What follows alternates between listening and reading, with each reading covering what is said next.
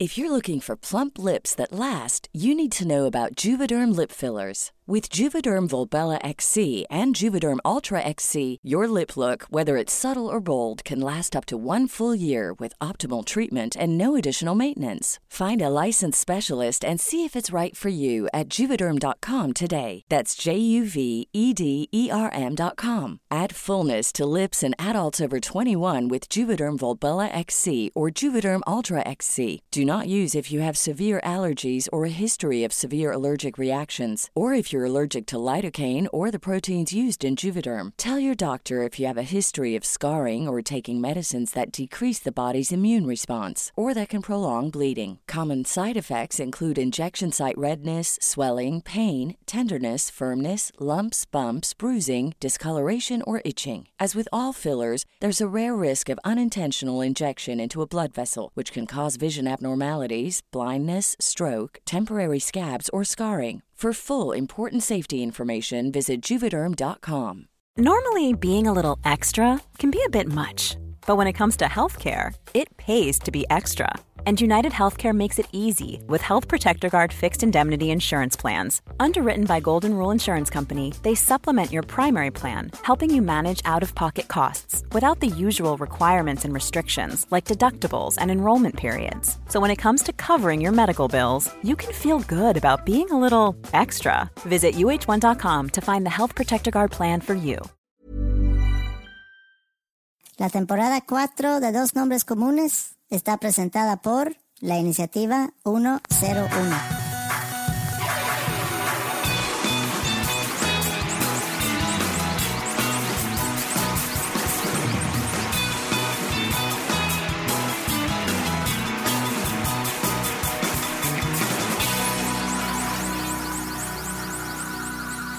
Hola, bienvenidos a Dos Nombres Comunes.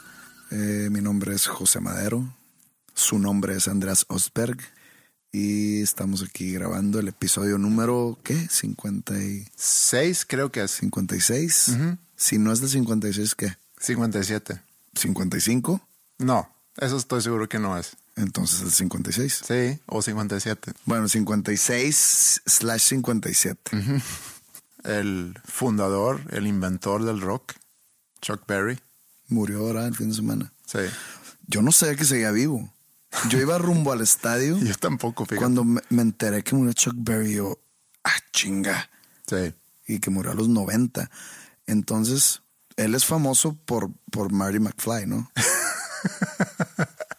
Porque cuando él se va al pasado, él toca la rola y su primo, que era el, el vocalista de la banda de la graduación, le habla. Es, es- es- es primo de Chuck Berry. Que mira, Chuck, sí. escucha. Chuck Berry es famoso por Marty McFly y por Back to the Future. Sí. Cuéntanos de Chuck Berry. Chuck Berry era un, un músico afroamericano que murió el día sábado a sus 90 años de edad. Muy famoso por. Yo te puedo decir tres canciones de él. Nada más. No le voy a pegar a la mamada. Tres. Johnny Be Good, que es la que toca Marty McFly en Back to the Future 1. Rock and Roll Music. Sí. Creo que es más recordada por la versión de los Beatles. Y la de Hail, Hail, Rock and Roll. Only Rock and Roll. Que no sé cómo se llama. No sé dónde lo escuché, pero sé que es de Chuck Berry. Sí. Chuck Berry inspira a The Rolling Stones, a The Beatles, los cuales es- inspiran a un sinfín de bandas, a los cuales inspiran a un sinfín de bandas que existen hoy en día. Entonces, se puede decir, yo creo que con que él es el justicia, padre del rock and roll. que es el padre del rock and roll. Así como Alex Lora es el padre del rock and roll mexicano. Fíjate que Alex Lora me debe una botella de tequila. Sí. Yo escuché una historia, no es chistosa, es una tragedia realmente, pero de Alex Lora. Va el Tri a tocar, no sé en qué ciudad en Estados Unidos, seguramente era Los Ángeles. Organizan un concierto y en medio del concierto llega la migra.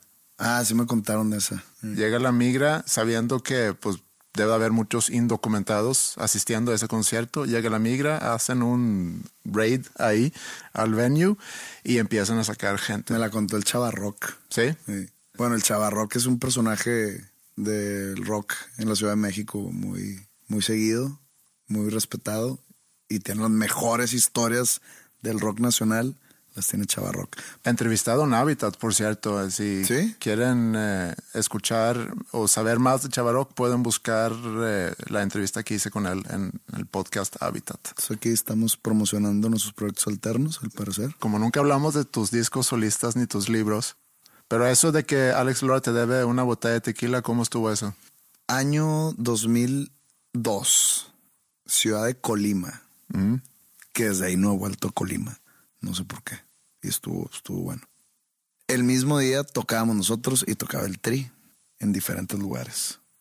Sucede que estábamos en el mismo hotel. Entonces nosotros estábamos tomando. Pues era un tipo de motel. Nada lujoso, pero tampoco era motel de esos que pagas por hora. Entonces pues, estábamos afuera del cuarto, o sea, la recámara afuera en el pasillo, Sí. que, que era al aire libre. Estábamos tomando ahí, había alberca y demás. Entonces llega Alex Lora y nos saluda y nos pide un cigarro y ya se nos había acabado lo que estábamos tomando. Me voy con Ongi, Ongi todavía está, entonces imagínate hace cuánto. Me voy con Ongi a comprar una botella de tequila. Regresamos y se ya Alex Lora ahí con nosotros, ¿no?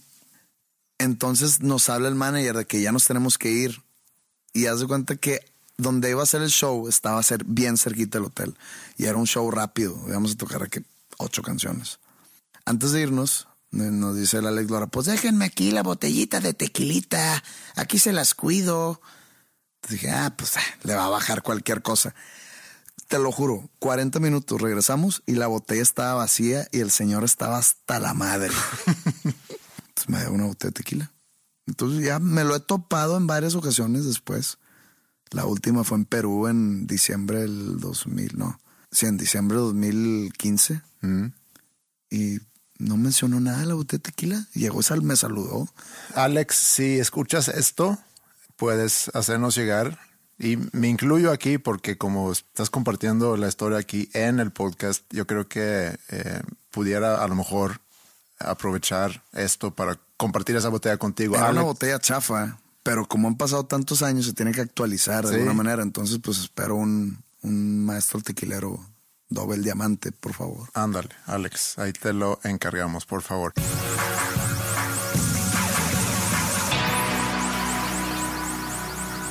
Acuérdate que en la semana te mandé una foto de una página de un libro que estoy leyendo. Sí, que nunca me dijiste qué libro es. Eso es in- indiferente. Ok. Que habla sobre una situación igual sociológica, Mm. se podría decir, que todo empieza por un estudio que hizo una persona, un científico apellidado Cooley. Tiene mucho que ver con lo que estábamos discutiendo hace rato. Pero lo que a mí me llamó la atención fue, y esto lo estoy resumiendo mucho, en que si tú, Andreas Osberg, eres lo que tú piensas que eres o lo que la gente piensa que eres. Mm. O sea, tus características. No que si eres alto, que si- no. ¿Cómo eres tú como persona? ¿Cuál es la respuesta correcta? ¿Eres lo que tú crees que eres o eres lo que la gente piensa que eres? Yo soy una persona que me preocupa por cómo los demás me perciben. Yo me puedo de repente clavar en si yo le dije algo a alguien eh, y luego me quedo pensando si esta persona a lo mejor se ofendió, si me pasé, si no fui muy claro, si lo recibió como un insulto, lo que tú quieras. Y puedo, a, a tal grado que luego puedo buscar a esa persona y decir, oye, lo que yo te dije ayer, nada más quiero aclarar, no sé cómo lo hayas tomado, pero quiero aclararte que mi intención fue tal, o inclusive para pedir una disculpa si sentí que me pasé. Y a lo mejor la persona dice, no, hombre, yo no, no lo tomé así. Entonces, esto es un tema que yo pienso mucho, que yo reboto mucho conmigo mismo. Y no estoy tan seguro que como los demás me perciben, es como yo creo que me perciben o como a mí me gustaría que me perciben o inclusive si empata con la imagen que yo tengo de mí mismo. Aquí no es de gustos. ¿Cuál es la caracterización correcta de Andreas? ¿Como tú piensas que eres o como la gente piensa que eres? O sea, aquí no es de gustos, no es de que yo quisiera que me percibieran, no. Yo creo que la respuesta a eso es como los demás piensan. Yo también pienso igual. ¿Por qué?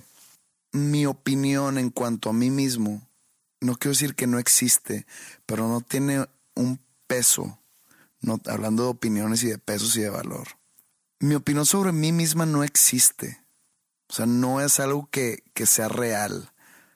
O sea, yo, yo puedo decir, y yo puedo tener la razón. No estoy diciendo que yo esté incorrecto.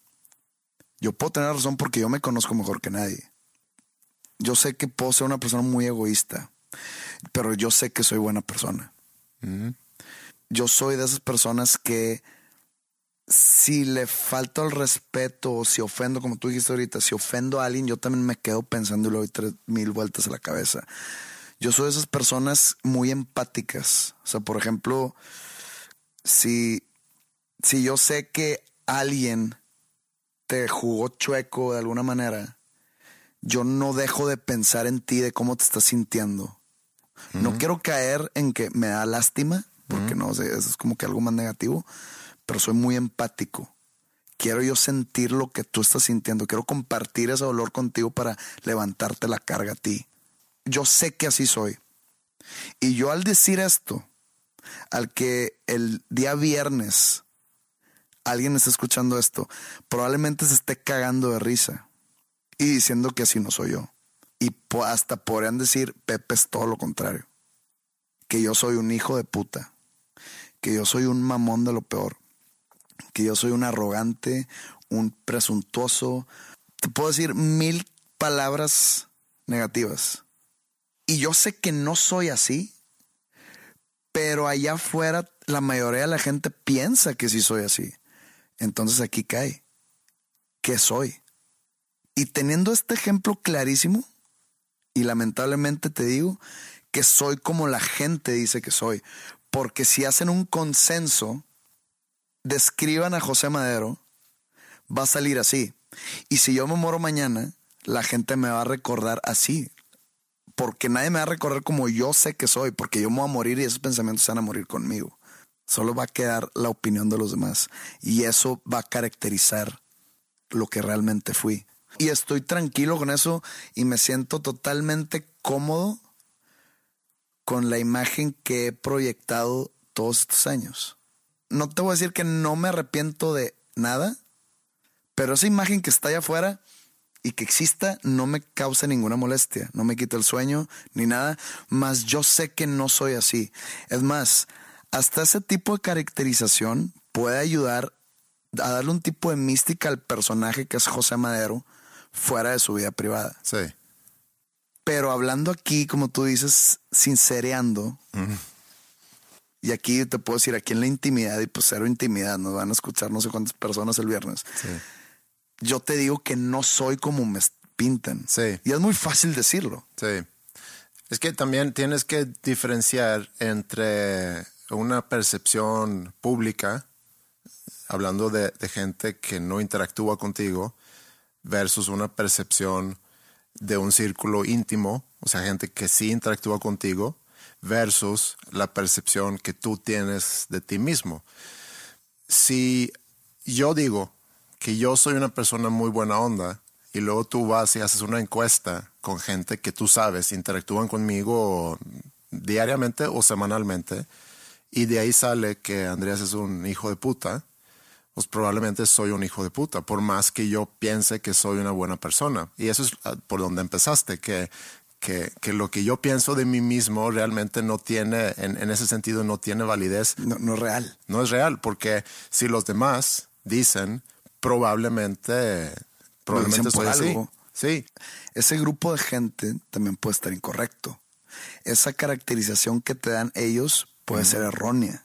Pues sí, porque es una opinión que ellos tienen sobre mí. Aquí no, aquí no hay verdades, aquí hay- estamos hablando de percepciones. Pero el problema es que es la verdad, se hace, se hace una verdad absoluta. Es un consenso de ideas que crean esa verdad absoluta que puede ser errónea. Sí, es como, imagínate un niño que crece en una casa donde diariamente escucha que no sirve para nada, o que es un tonto, o que no sabe resolver tareas y no, no sirve para nada. Y con eso crece, su percepción de sí mismo va a ser eso. Él va a crecer con la idea o ella va a crecer con la idea que yo no sirvo para nada, yo no soy bueno, yo no sé resolver tareas, porque eso es lo que me han dicho toda mi vida. O sea, si hablamos de autoestima y autoconfianza, que son dos cosas diferentes, autoestima es cómo percibes tú a ti mismo y autoconfianza es de alguna manera cómo ves a tu propia capacidad de resolver y ejecutar una tarea. Tú puedes tener autoestima baja. Eso es mi caso. Yo tengo autoestima baja, pero tengo autoconfianza alta. Mm. Pero ¿en qué tienes autoestima baja? En que soy demasiado inseguro. En todos los ámbitos. O sea, por ejemplo, este disco nuevo que voy a sacar, le he dado mil vueltas y mucha gente que la ha escuchado, o sea, mucha gente está hablando, tres personas, incluida tú, Sí. me has dicho que es un muy buen disco. Pero yo le doy y le doy y le doy y estoy, estoy muy inseguro. Y lo mismo me pasó en el, en el disco pasado. Pero sabes que eso no es autoestima. Eso Sí. yo lo pondría más como confianza en, en tu obra, en, en confianza en, en No, algo muy concreto Es que, vas es- a presentar. Es, algo que viene de mí. tu autoestima habla sobre quién eres tú como persona y tu confianza es de las cosas que tú ejecutes. Por No. ejemplo, tú puedes decir que yo no me valoro, yo no pienso que, que aporto, yo pienso que, ahorita que dijiste, yo soy egoísta. Eso es parte de la, de la autoestima. Ah, autoestima. Que yo no aporto. Yo pienso que lo que yo diga no tiene peso. este, yo pienso que lo que, de, lo que yo haga no le gusta a la gente. Yo, eh, a eso, a eso me voy a autoestima. O sea, yo en verdad estoy escuchando este disco y digo, esto no le va a gustar a la gente. Pero raramente todas las personas que lo han escuchado me han dicho que es muy bueno y que está mejor que el pasado. Pero como yo lo he dicho ya varias veces, ese tipo de comentarios positivos o piropos, entre comillas, no me llegan. No, no, no llegan a donde deberían de llegar y no los tomo. Y les sigo dando vueltas y sigo ahogado en mi inseguridad de que lo que yo hago no le va a gustar a la gente o lo que yo hago es algo malo. Pero cuando dices que tienes una autoconfianza muy alta, Sé que, por ejemplo, si tú me dices, desde el día uno que tú y yo nos juntamos a platicar este podcast, yo sabía que iba a ser exitoso. basándote en... En que yo tengo autoconfianza en que lo vamos a poder llevar a un buen lugar. ¿Por qué? Por hechos o logros de los que yo he tenido que donde digo, esto sí podría. Si tú vienes y me dices, oye, vamos a construir una, vamos a diseñar una casa, ahí sí vas a que, ay, cabrón. Pues este, pues no sé si sea yo el indicado, o si vienes de que, oye, vamos a. Pero está interesante eso, porque tú dices, eh, el podcast yo sabía que iba a tener éxito basándome en los logros que yo he tenido. Y yo lo traduzco a que tú sabías que hay un gran público ahí afuera que sigue lo Pero- que... espérame, pero esto espérame. no es música. No, no, no, espérame, espérame. Que sigue lo que tú haces. Sacas discos, la gente compra tus discos y la gente le gusta tus discos. Sacas libros, la gente compra los libros y le gusta tus libros. Entonces tú tienes ahí, tú tienes experiencias que hablan sobre que yo presento algo y está bien recibido en el mercado o ante el, ante el público. Entonces tú puedes deducir que voy a sacar un podcast y la gente lo va a escuchar, la gente lo va a gustar. Entonces tú lo te basas más en lo que ha pasado antes y sabiendo que hay mucha gente que sigo lo que yo hago. Eso es una, eso es una cosa. Y la otra cosa es que si hubieras dicho, porque al platicar contigo me di cuenta que nosotros podíamos crear un buen contenido. Ah, no, no, no, eso va, in- es- eso va implícito. Eso va implícito a, a eso. Por, o sea, por ejemplo, si tú hubieras sido un cabrón que está callado y que hace preguntas, o sea, hab- hablando de lo de Habitat, en el- la, la entrevista que me hiciste en Habitat para tu otro podcast, si yo te hubiera percibido así como en preguntas tontas, preguntas vacías, preguntas sin fondo, y luego me hablas y me dices, oye, hay que hacer un podcast, te hubiera inventado algo. De que, ¿sabes qué? No tengo tiempo. O ¿sabes qué? Este, tengo contrato para no hacer podcast. Co- cosas así. Sí. O sea, te hubiera hecho un lado. Todo esto está implícito en el yo decir, esto va a funcionar.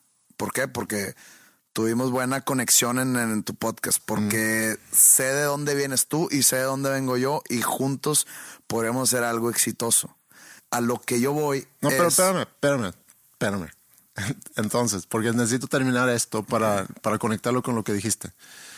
Entonces, tu autoconfianza habla sobre tu capacidad de crear cosas que tenga un valor ante un público. Ahorita dijiste que tú, lo tuyo no es construir casas, pero alguien que, que construye casas y que sabe que yo estoy muy bueno para construir casas, pues tiene autoconfianza en mi capacidad de construir casas es buena. Tengo autoconfianza. Su autoestima puede ser otra cosa.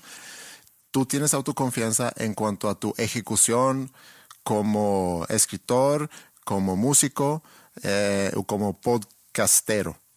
Y entonces eso choca para mí con tu inseguridad antes de tu nuevo disco. Yo me comparo mucho, o sea, yo tiendo mucho a compararme. Sale un nuevo disco de Ryan Adams que salió hace poco. Se llama Prisoner. Y a mí me pasa que yo escucho ese disco, o sea, es un ejemplo. Yo escucho ese disco y puedo decir, eso está demasiado cabrón. O sea, nunca voy a lograr este tipo de sonido o este tipo de composición. Y probablemente una persona bien educada en el tema puede escuchar los dos discos, el de Ryan Adams y el mío, y probablemente digan, güey, tu disco está mejor que el de Ryan Adams. Pero yo escucho el de Ryan Adams y digo, no, es imposible. O sea, yo nunca voy a lograr este nivel de música. Entonces yo me referencio mucho y caigo mucho más seguido en el no soy tan bueno como eso. Eso es más seguido de lo de que yo estoy mejor que aquel. Entonces a eso voy. La gente percibe mi trabajo de una manera que puede ser muy diferente, hasta incluso contraria a como yo percibo mi, mi propio trabajo. Pero sé que todo nace de la autoestima baja que tengo.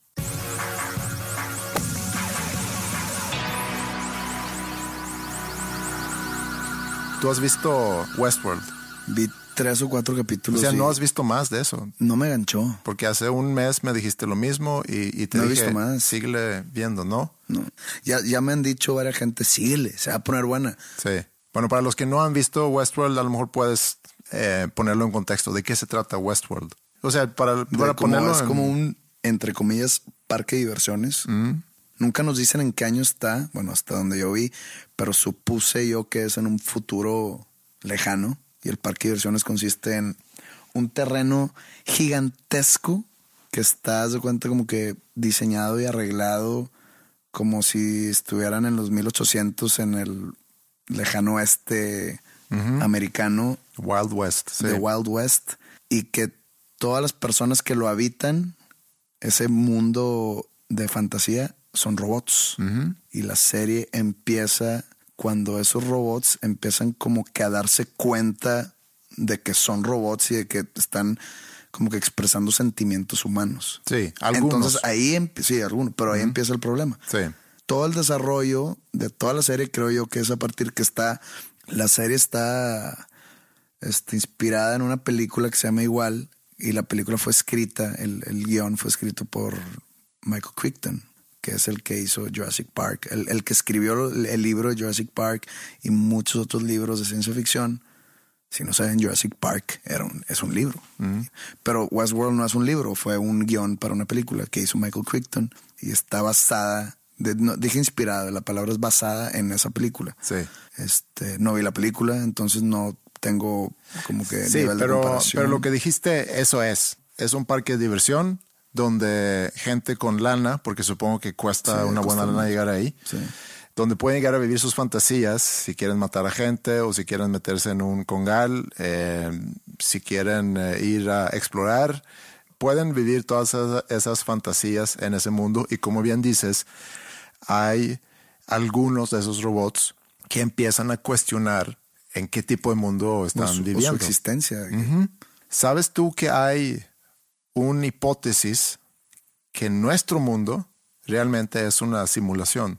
no sabía pero suena interesante a ver Hay un filósofo sueco que se llama Niklas Boström que en el 2003 presentó una hipótesis que dice que miembros de una civilización posthumana con acceso a computadoras con poderes que nosotros no podemos entender, decidió crear una simulación de sus ancestros en el universo y que nosotros vivimos en una simulación. cuando estaba niño o jovencito muchas veces por mi cabeza pasaba El de que haz de cuenta, no sé, si yo iba al estadio con mi papá, no sé por qué me imaginaba que todo mi alrededor era actuado. Que mi papá contrataba actores para que llenen el estadio y que yo me la pasara bien a los jugadores, de que no, mi papá los contrató para que yo disfrutara. Y es, muchos años después salió The Truman Show, la Exacto. película. Y haz de cuenta que The Truman Show expresaba, haz de cuenta que se metieron a mi cabeza y se llevaron la idea y hicieron esa película. Exactamente, yo fantaseaba mil veces todo lo que pasa en The Truman Show, que me estaba sucediendo a mí. O sea, no, no necesariamente que yo era como que el centro de un programa de televisión, sino que todo estaba planeado por mi papá para que yo disfrutara lo que me pasaba. Más o menos cae en lo que estás diciendo. Sí, es, es, eh, está interesante eso. Sí, es onda eso. Onda Matrix. Fíjate, muy malamente no nunca vi Matrix. ¿Nunca viste Matrix? Eh, o bueno, empezaba a verla y me aburría. o- bueno, pero sí sabes el plot de Matrix. Que, más o menos. Bueno, Matrix también viven en una simulación. Están conectados realmente a computadoras que están alimentando a los humanos con este sueño de, de una vida cotidiana, pero realmente están en un planeta que ya no, o sea, donde ya no hay vida, donde está controlado por, por una inteligencia artificial, por robots, y están manteniendo nada más a, a los seres humanos en, en vida, estoy haciendo, eh, ¿cómo se llama? Quotation Entre marks comillas. entre comillas, porque a final de cuentas están nada más conectados a computadoras, soñando eso. Otra persona que cree en esa hipótesis, es más, esta persona, Elon Musk, ¿qué, qué sabemos de Elon Musk? Pues es el CEO de Tesla, de los carros, y de SpaceX, y el que creó PayPal. Tiene el sueño de conquistar, Marte, no ¿no? conquistar, pero llegar a Marte para el, el 2028. Habitar Marte. habitar Marte, 2028. Pero bueno, Elon Musk también habla sobre esa hipótesis de la, de la simulación. Hasta dice que la probabilidad que nuestro mundo o nuestra vida es real es uno en un billón. La probabilidad de que nuestra vida sea real Sí, o sea, que no estemos viviendo una simulación creado por alguien más es uno en un billón. si realmente quieres seguir esa hipótesis, pues recaes en de que Dios es alguien más y que está jugando entre comillas con nosotros. O no Dios, sino un poder supremo. Puedes llegar a eso, al, al atar los, Los cabos. Los cabos, sí. Está, está interesante y está muy interesante relacionarlo con, con lo de Westworld porque es precisamente lo que pasa a los robots que, que viven en, en, en Westworld que poco a poco se van dando cuenta que, que son programados y que empiezan a recordar ciertas cosas y cuestionan esos recuerdos. Bueno, o sea, The Truman Show es una película que se trata de la vida de una persona que no sé cómo escogieron a, a ese niño recién nacido desde que estaba en la panza de su mamá. Que iban a hacer un programa de tipo reality Sí, alrededor de la vida de esa persona. sí. Desde que nace, cómo va creciendo y que todo su alrededor es actuado, son actores. La película está muy divertida porque te pone muchos detalles de cómo manejan todas las cosas para que el niño o el adulto o el adolescente que era Truman no se diera cuenta que está en un mundo irreal. Sí, es muy buena. A mí me gustó mucho. Está esa muy película. buena la película hasta que se empieza a dar cuenta, como por, como por ejemplo en Westworld, Sí. que los robots empiezan a cuestionar cosas, empiezan a investigar, empiezan a hacer preguntas. Sí. Igual Truman empieza como que a investigar porque como que se enamora de alguien Sí. que no es su esposa, porque a la esposa se la escogieron. Entonces como que la empieza a seguir, pero a esa esposa o a esa actriz, bueno, no se los voy a contar. Sí. Y esa película salió cuando yo tenía 18 años. Te Estoy hablando de que cuando yo tenía 10, 12, sentía eso. Sentía, digo, no que lo sentía, no que pensaba que era realidad, pero, o sea, muchas veces que iba en el mall con mi papá y me decía, aquí espérame, regreso un 10. Y decía, ¿qué tal si sí me dejó?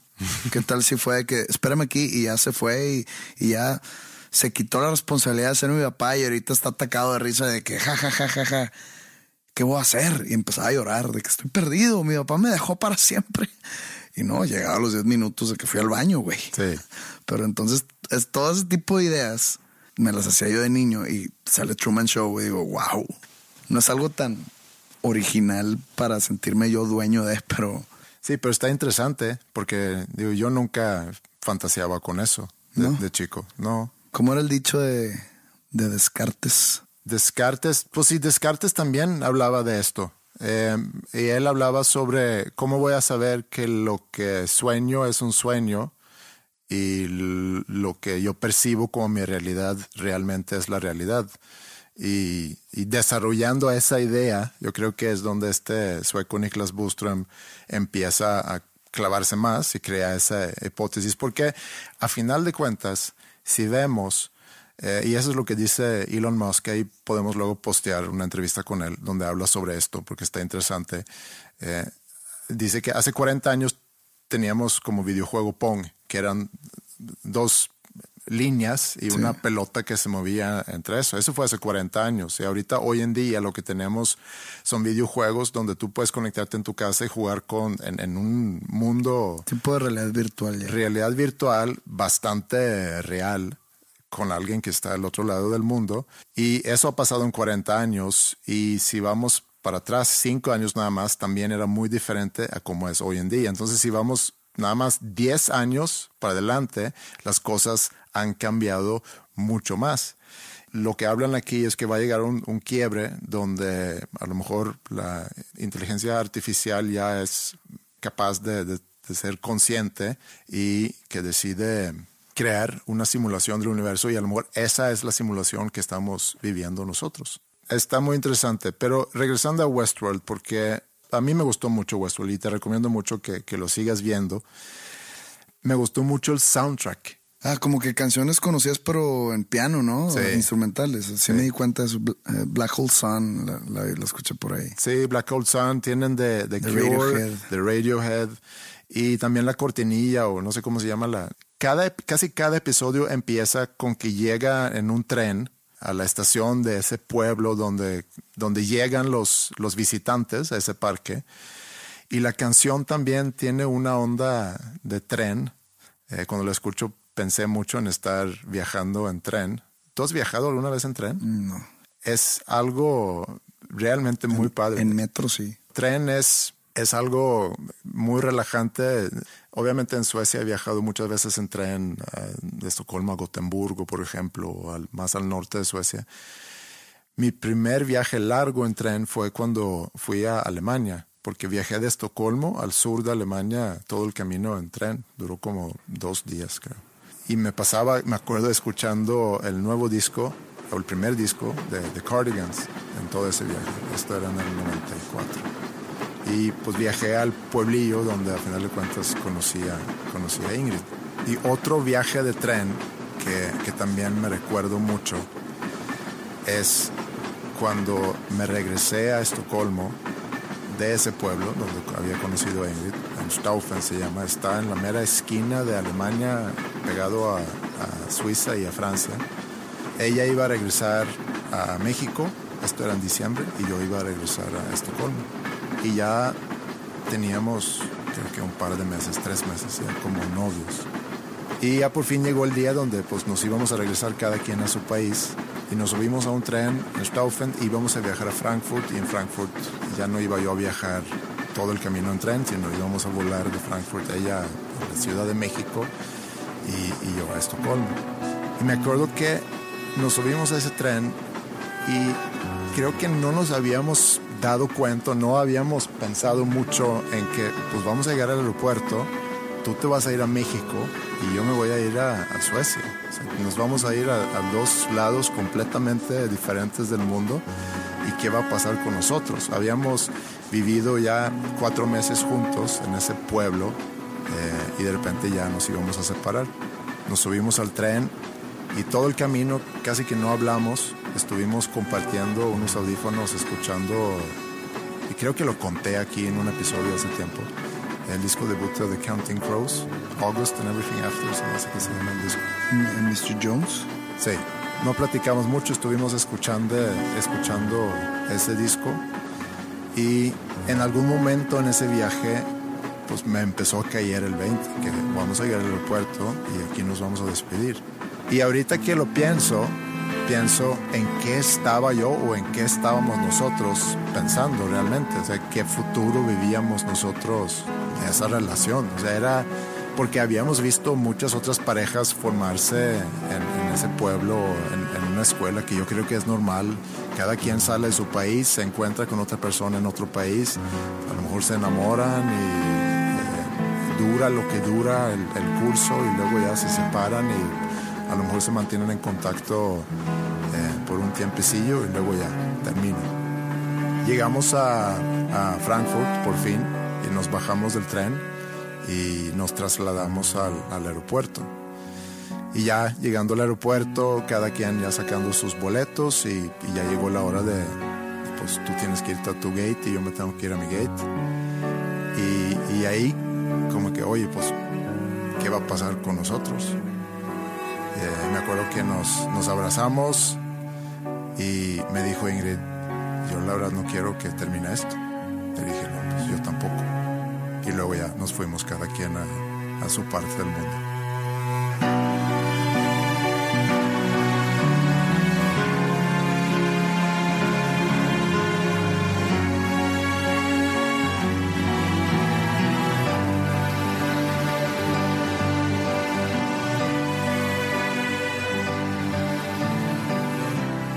Una camioneta que yo compré en Estados Unidos hace 15 años. Mm, sí, hace 15 años. Y tiene placas de Texas. Por lo mismo, ahorita que la quiero vender, tengo que venderla en Estados Unidos. Y es muy problemático y, el permiso que yo tengo para, para, manejar esta camioneta aquí en México está ligado con mi estatus migratorio aquí en México, el cual cambió hace unos años, entonces desde hace unos años ya no puedo yo manejar esa camioneta. Te vi manejando el otro día. Sí, saqué una extensión a, ese permiso para poderla llevar a Estados Unidos. Y, por ejemplo, si no tuvieras e-, esa extensión, no sé por qué te me figuras dos que no la manejarías. voy a confesar que sí la he manejado sin el permiso. Te siento así, no, estoy rompiendo la ley, no, no puedo manejar esto. Sí. Y también eres así que, que, que se toma una cerveza y ya no puedes manejar. Pues qué bueno que tienes esa impresión de mí. Es mala impresión, ¿eh? Ok. Bueno, entonces le digo a Ingrid, ¿sabes qué? Vamos a llevarla a Estados Unidos y a ver si tenemos la suerte de poderla vender. Hice algunas llamadas, llamé a la Honda, porque esta es una camioneta Honda, llamé a la Honda en Laredo y expliqué que tengo una Honda, está muy vieja, pero la quiero vender. Me dice, tráela, aquí la checamos y probablemente sí te la compramos. Hablé con un fulano tal. Jesse Martínez. Jesse Martínez. El miércoles temprano vamos hacia Laredo. En el camino se me explota una llanta. Ay, sí. Sí. ¿A qué velocidad? Unos 110. ¿En serio? Sí. ¿Delantera? Sí. Ay, sí. La llanta delantera eh, izquierda, derecha.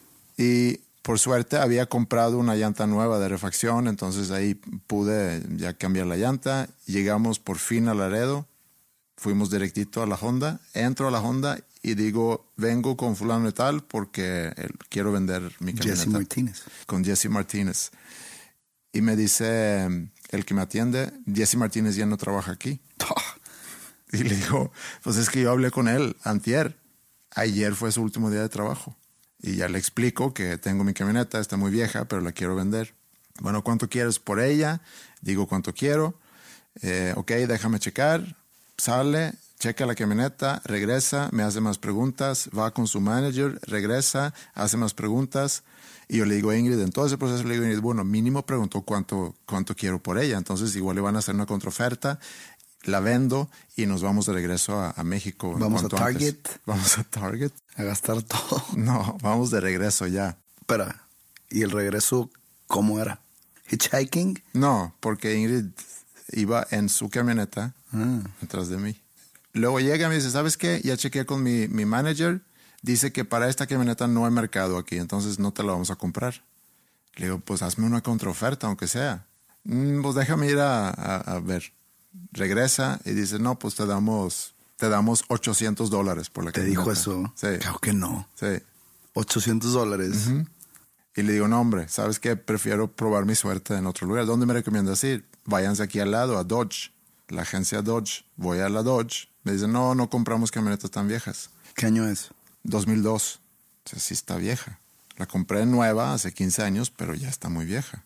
Pero están en decentes condiciones. Bueno, le digo, bueno, ¿dónde podemos ir? Empiezo a checar algunos eh, lotes que había visto desde antes, pues dónde quedan. Vamos a un lote, entramos, eh, y le digo a un chavo ahí, quiero vender mi camioneta. No está mi jefe, regresa mañana. Y ok, ¿dónde me recomiendas ir? Vete aquí un poquito más adelante a Zapata Motors o qué sé yo, otro lote que estaba por ahí. Eso está un poco racista, ¿eh? ¿Por qué? No sé.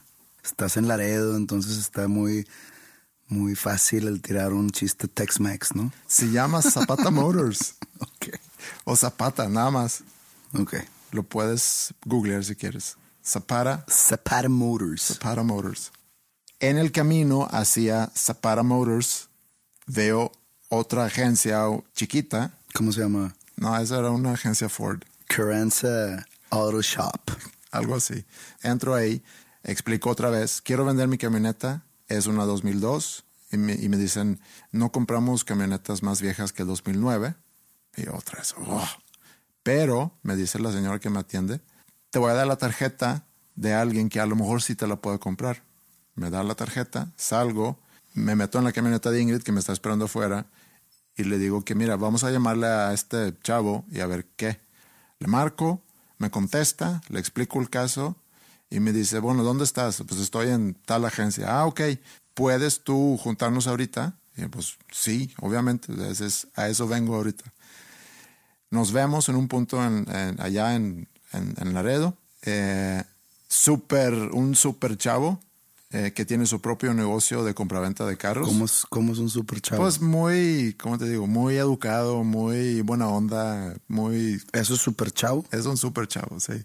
Super chavo es educado, eh, tiene un, un buen trato, es amable, es eh, chistoso de repente, pero puntual Puntual en llegar, llegar a tiempo a sus chistes. Entonces, super chavo.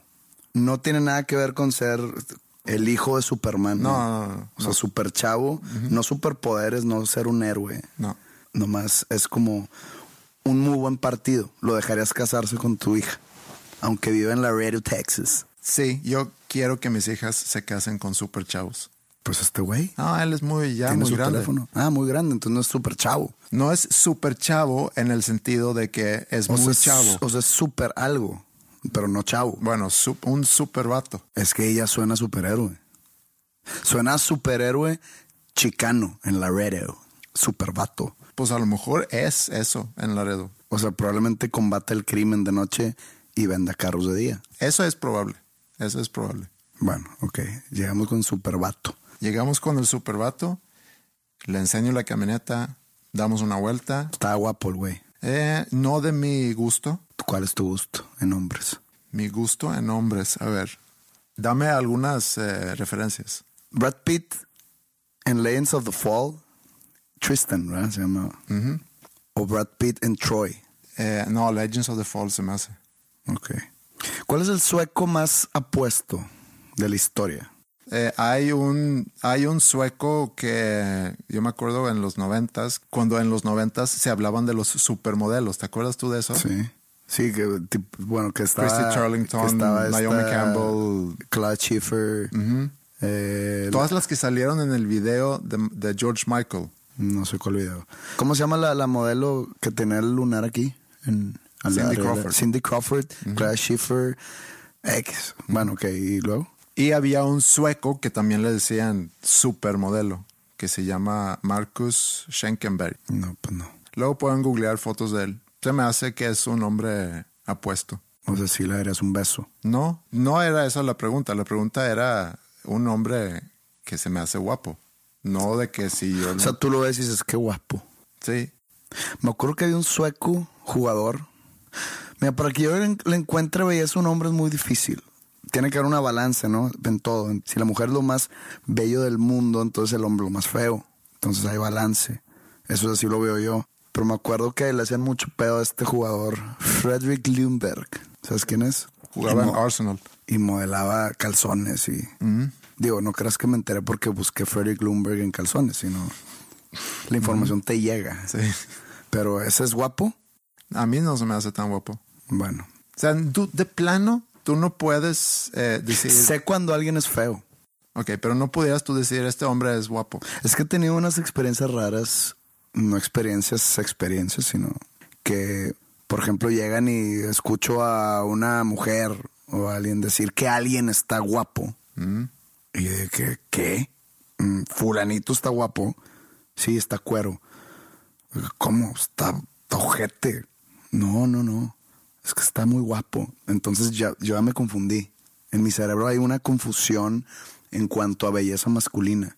Porque de repente he escuchado que alguien está guapo, a mí se me hace feo, porque yo te sé decir quién es feo. Pero no es eso de gustos como si ves un, no sé, un cuadro que te gusta o escuchas una música que te gusta, puedes decir, mira, esta música me gusta, esta no, este cuadro me gusta, ese cuadro no, esa película me gusta, esa no, esa mujer se me hace guapa, esa mujer no, este hombre se me hace guapo, ese hombre no. ¿No es lo mismo? Es que mira, a mí me tocó, por ejemplo, que hay alguien, mujer, que dice, eh, Brad Pitt está ojete. Pues yo sé que es mentira eso. Porque si algo sabemos que es una constante es que Brad Pitt está chido, ¿no?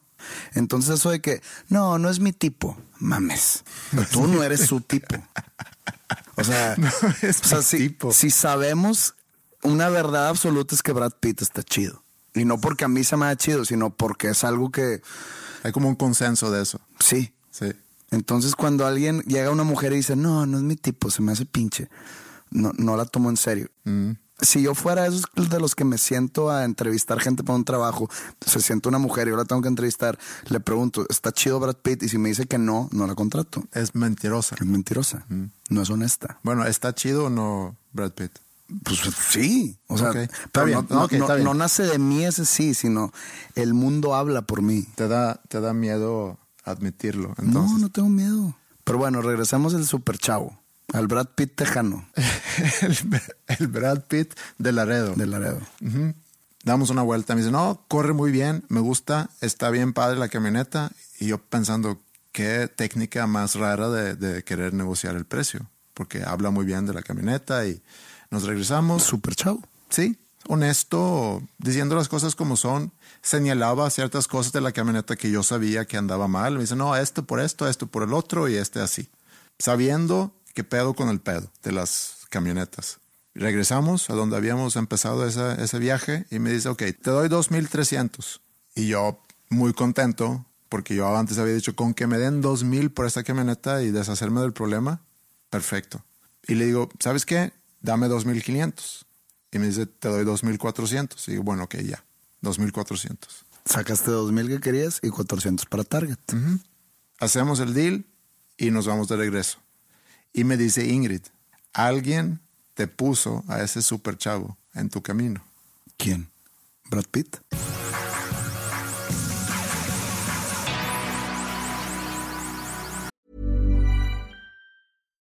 If you're looking for plump lips that last, you need to know about Juvederm lip fillers. With Juvederm Volbella XC and Juvederm Ultra XC, your lip look, whether it's subtle or bold, can last up to one full year with optimal treatment and no additional maintenance. Find a licensed specialist and see if it's right for you at juvederm.com today. That's J U V E D E R M.com. Add fullness to lips in adults over 21 with Juvederm Volbella XC or Juvederm Ultra XC. Do not use if you have severe allergies or a history of severe allergic reactions, or if you're allergic to lidocaine or the proteins used in Juvederm. Tell your doctor if you have a history of scarring or taking medicines that decrease the body's immune response or that can prolong bleeding. Common side effects include injection site redness, swelling, pain, tenderness, firmness, lumps, bumps, bruising, discoloration, or itching. As with all fillers, there's a rare risk of unintentional injection into a blood vessel, which can cause vision abnormalities, blindness, stroke, temporary scabs, or scarring. For full important safety information, visit juvederm.com. Normally, being a little extra can be a bit much, but when it comes to healthcare, it pays to be extra. And United Healthcare makes it easy with Health Protector Guard fixed indemnity insurance plans. Underwritten by Golden Rule Insurance Company, they supplement your primary plan, helping you manage out of pocket costs without the usual requirements and restrictions like deductibles and enrollment periods. So when it comes to covering your medical bills, you can feel good about being a little extra. Visit uh1.com to find the Health Protector Guard plan for you. Ahora que vas a Europa o a Suecia, ¿vas a otros lados? No, Ok. Estocolmo nada más. sí, Estocolmo nada más. Pues se cruza exactamente con todo mi proceso de internacionalización. Quiero llegar más lejos que América Latina y Estados Unidos, Mm. que ha sido como mi mercado fiel durante muchos años. Es tiempo de llegar a otro tipo de, de culturas, otro tipo de lenguajes, otro tipo de audiencia. No porque se me haga limitada a esta, sino porque siento que, que pues hay potencial, ¿no? Y cómo ves si les empiezas a promover a la gente sueca, pues mi trabajo, Tu música. mi música. O sea, sí, de hecho en mi nuevo disco hay una canción en sueco, güey. ¿Cómo ves? Para que vayas allá y... Pero tú qué te imaginas? ¿Que yo contacte a una disquera ahí? No, no, no. Que, empieces con tu gente y que se propague como un virus. ok. Como un virus que va a salvar la humanidad. O sea, voy a, a presentar la música de José Madero entre gente en Suecia. Mira, tú te vas mañana. Esto no sale hasta, Hasta viernes. hasta el viernes. ¿Por qué no, llegando allá, empiezas tú como a enseñarle a gente y grabas sus reacciones, lo que tengan que decir? Y lo metemos en y este lo episodio. metemos en el episodio a ver, a- a- para hacer como un tipo de, de experimento, un focus group. Ok. Pero a lo mejor tengo que buscar gente que habla español. O, o lo hago también con gente que a lo mejor no habla español. Ya sé que puede ser como en los programas de, de policía, que está de que, yeah, the other day uh, I saw the killer. He was running right beside me and it was terrible. De repente, oh Dios, el asesino estaba corriendo a mi lado y fue, fue terrible, fue terrible. Así como que uno arriba del otro. Ok. Puedes sí. hacer eso. Ok, puedo hacer eso. Va. Para que, para que la gente que no habla sueco pueda entenderlo. Me parece muy bien. Sí. Excelente. Voy a llevar tu música y tu bandera a Suecia con mucho orgullo y voy a compartir eso allá y vemos qué pasa y, y vamos a insertar entonces esto ahorita y luego ya vemos cómo sale. En una de esas sí tengo que grabar todas las canciones en sueco. Ojalá. Me late.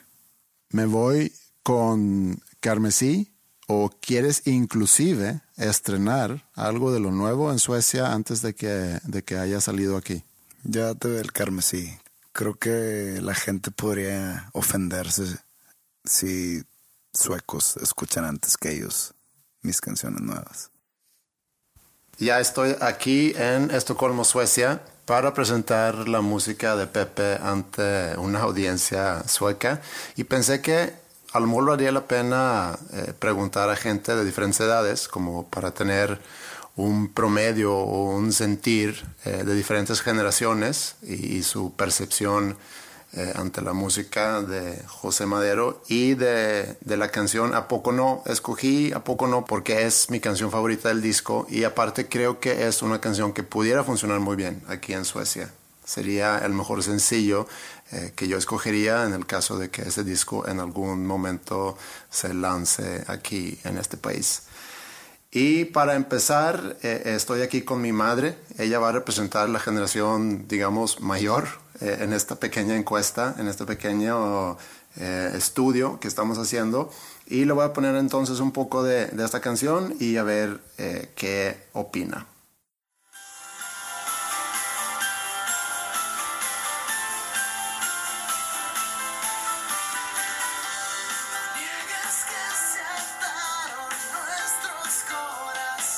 Vad tycker du om den här låten? ¿Qué piensas de esta canción? Mm, jag tycker den är bra. Me gusta. Sen, jag, jag kan inte sitta still. Que no puede estar quieta, dice. Jag får lust att dansa. Quiere bailar. Och sen påminner mig lite om 80-talet. Que, su- que sueña como en los ochentas.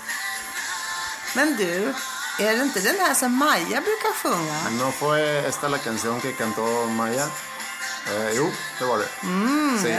Jag tycker nästan att hon sjunger den lite bättre. Piensa que, que Maya la canta mejor.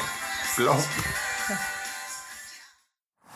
ahorita ando en la ciudad de Estocolmo y ando aquí caminando por la calle y me topé con una chica que se llama Ana, es más o menos de mi edad y ahorita ya le expliqué lo que vamos a hacer y le voy a poner la música para que nos diga lo que, lo que piensa.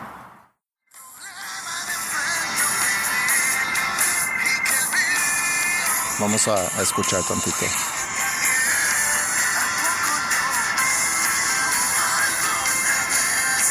Vad tycker du om den här? Ja, men, alltså, jag tycker att den låter som Håkan Hellström. En av Sveriges största artister. Dice que suena como Håkan Hellström, que es uno de los artistas más grandes aquí en Suecia. ¿Du tycker om det? O sea, ¿te gusta? Ja, jättemycket. En hit. Que es un hit. Muy bien. Vamos muy bien. Sigo buscando gente y me topé con un chico que se llama Carl Johan eh, y creo que habla un poco de español. Hola Carl Johan. Hola. Hola México. Hola México, muy bien. Carl Johan tiene unos 20 años, eh, pero du är från Sverige, Eh, sí, yo soy eh, sue- sueco. sueco, sí, pero mi, mi padre soy från Líbano Tu papá es de Líbano. y mi mamá. Ah, muy bien, pero tú ya vives aquí en Suecia. Yeah. Sí, sí. Muy bien, vamos. Eh, eh, jag ska sätta på lite musik Ja. som du ska få lyssna på. Te voy a poner algo de música para que escuches y para que digas lo que piensas.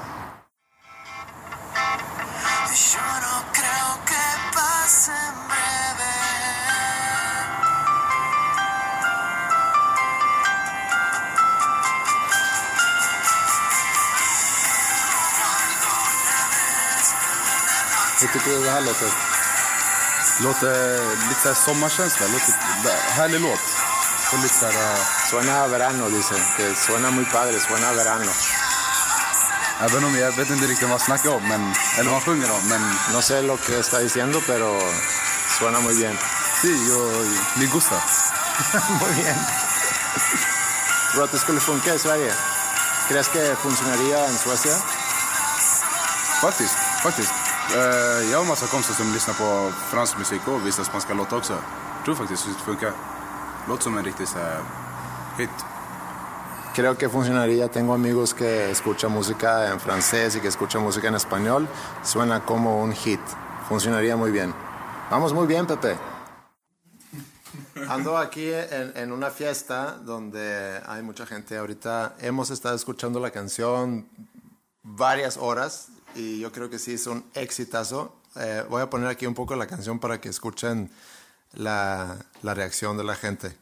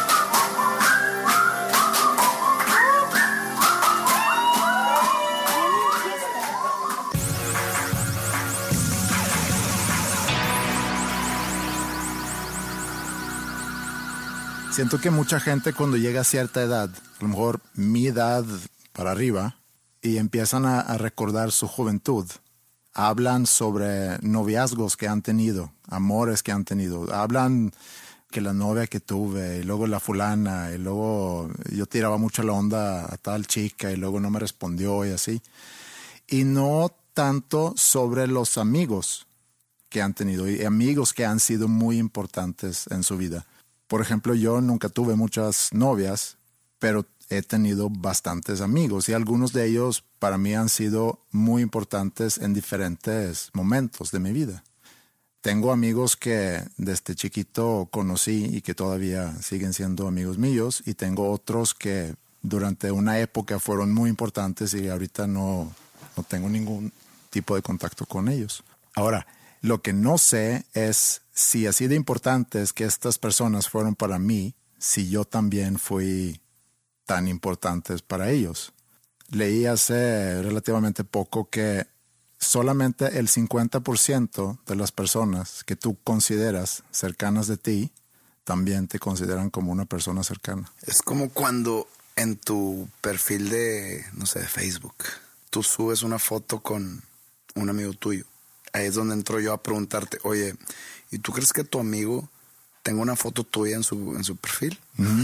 Y si sí, ¿no crees que daría mucho de qué pensar a, a los demás personas en común que tienen de que, ah, cabrón, ah, cabrón? Pero no necesariamente se refleja nada más. Sí. No, no, yo mandé, lo mandé a, a las nuevas generaciones.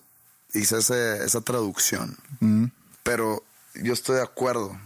Y más en una sociedad donde, por ejemplo, es muy raro ver películas de, no sé, la película Stand By Me.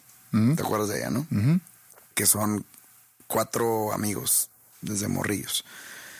Y, y creo que eran de que cuatro amigos y ya, no había más amigos. Ahora vete a películas tipo de, o a series tipo Friends o Seinfeld o How I Met Your Mom, que son cuatro amigos y que nada más son esos cuatro amigos, no existen otros amigos. Eso no existe, según yo. Por ejemplo, yo tengo amigos, amigos cercanos, cercanos, así que tú digas, saben todo de mí, sí, son pocos, pero mi grupo de amigos es vasto y tengo dos grupos de amigos que son más de 20 personas. Y aparte tengo amigos muy cercanos por fuera. Sí. O sea, por ejemplo, tú eres mi amigo cercano.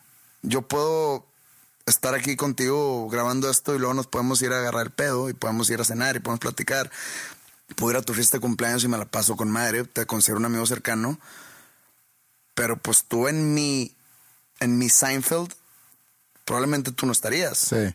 ¿A poco tú cuando eras chico tú también nomás tienes tres amigos y ya? Sí, porque ¿Sí? sí, no, porque cuando me, me puse a pensar en eso eh, y veo ciertos momentos de mi vida y lo comparo un poco con, con eso, lo, con lo que empecé, cuando ciertas personas hablan de que sus novias, por ejemplo, digo, no que nunca tuve novias, pero las novias que tuve y fueron, fueron pocas, pero en el momento de tener esas novias, pues mucho era alrededor de, de mi novia, en el tiempo de enamoramiento, quieres verla mucho, no es que no ves a tus amigos, pero sí pasas mucho tiempo con ella.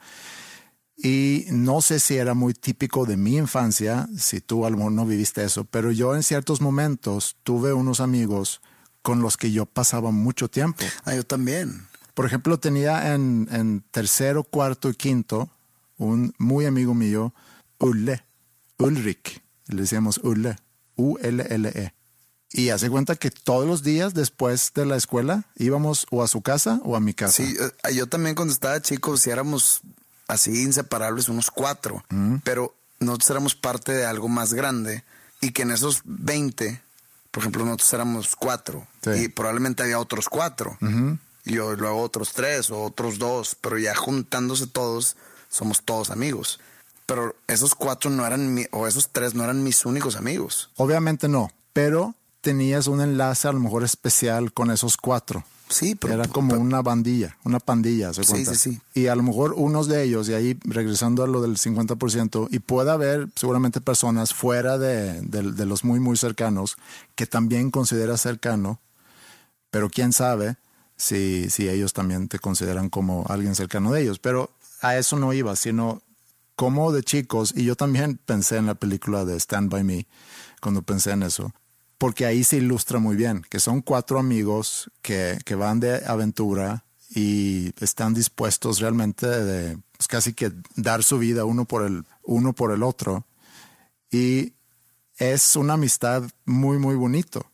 Y he tenido yo varias amistades así en mi vida que luego ya están por un momento, a lo mejor duran seis meses, o a lo mejor dura un año, o a lo mejor amistades que también dura por vida. Y luego ya en la vida también vas agregando amigos. Lo comentamos hace relativamente poco también, el, el que cortas con amigos y sientes tú y yo ya no tenemos nada en común y ya no se juntan. Otro amigo que tenía, que, que es chistoso porque nosotros eh, en los veranos, yo siempre iba a una casa de campo que teníamos nosotros afuera de Estocolmo. Y ahí tenía yo un muy amigo. Pero nosotros nada más nos juntábamos en los En la casa de campo. Sí. O sea, era prisionero. O sea, tú te ibas y cuando regresabas de que, hey, Hans. Y estaba el niño en una esquina, así como en una, en una jaula. De que, hola Andreas, ya por fin llegaste otra vez. ¿O ¿Cómo funcionaba eso? Sí. No, eh, en, la, en el pueblo o en la pequeña ciudad donde estaba esta casa vivía él también. Y nosotros jugábamos golf juntos. Íbamos casi todos los días al campo de golf a jugar. Alta sociedad. Sí, alta sociedad. Pero es chistoso porque yo entonces, al principio de verano, para estas fechas en las que estamos ahorita, un poquito antes, llegaba yo a, ese lugar y lo primero que hice siempre fue marcarle, decir, ya llegué, ah, con madre, ya estás aquí. Y no nos habíamos visto desde, no sé, agosto, septiembre del año anterior. Y jangueábamos casi todos los días. Y me acuerdo un verano, tenía a lo mejor 12, 13 años. Él había comprado un disco nuevo de Dire Straits que se llama Brothers in Arms. El disco se llama así. El disco se llama Brothers Yo in me Arms. gustan mucho las canciones de Dire Straits, pero no tengo sus discos. O sea, tengo como que canciones Sí. o compilados. Nos gustó mucho ese disco y en particular la última canción de ese disco, que es el title track o el track titular, eh, es la canción que se llama Brothers in Arms, que es la última. Es una canción muy lenta. Pero y- muy buena, muy buena. Sí, muy buena. Y habla sobre la guerra y habla sobre los soldados que van a la guerra y cómo son hermanos en armas.